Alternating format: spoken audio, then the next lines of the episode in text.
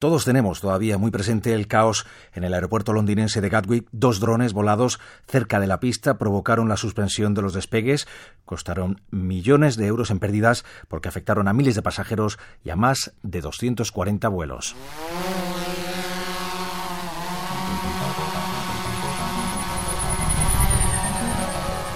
Edificios estratégicos como cárceles, refinerías, centrales nucleares o eléctricas son objetivo de distintos tipos de criminales, terroristas, narcotraficantes. Tratan de utilizar nuevos dispositivos como los microdrones para tratar de romper barreras físicas a través del aire. La mayor parte de los incidentes, eso sí, con este tipo de drones se producen de forma involuntaria por uso negligente. Sin embargo, los daños pueden ser muy amplios.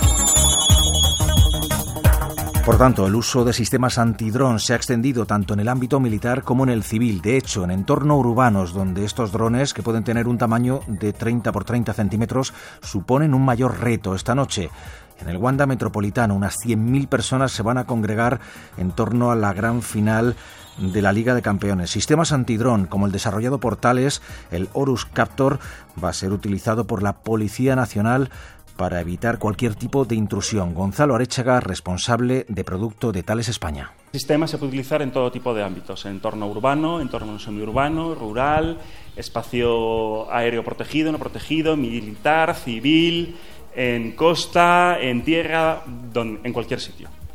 Es un sistema además que ya está desplegado y está en uso. El sistema incluye un radar tipo Squire, sistema optrónico GECO y la estación de trabajo Horus se activan en cuanto un dispositivo no autorizado sobrevuela la zona a proteger. Hasta en un radio de 5 kilómetros, cualquier dron no autorizado puede ser neutralizado mediante este sistema de seguimiento, identificación y toma de control.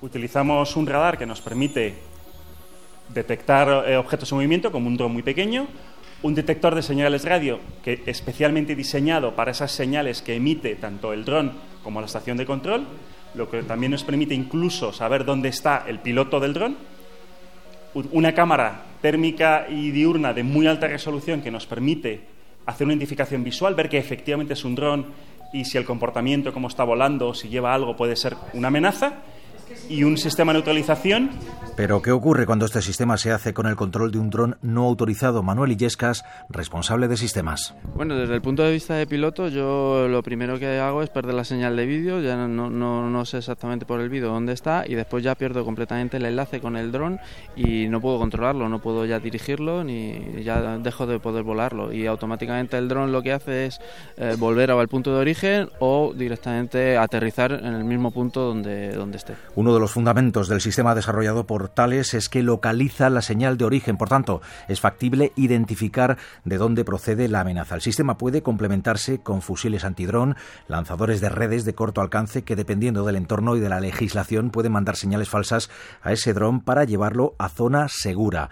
De la triada de componentes que conforman el sistema desplegable utilizado ya en terreno militar y civil, el sistema optrónico GECO que emplea las más avanzadas técnicas del mercado ha sido desarrollado además en nuestro país y se encuentra en servicio para tareas de vigilancia en el Ejército de Tierra, Guardia Civil, por ejemplo en el Estrecho, para el control de lanchas de narcos. Se emplea también en diversos países, especialmente en entornos urbanos.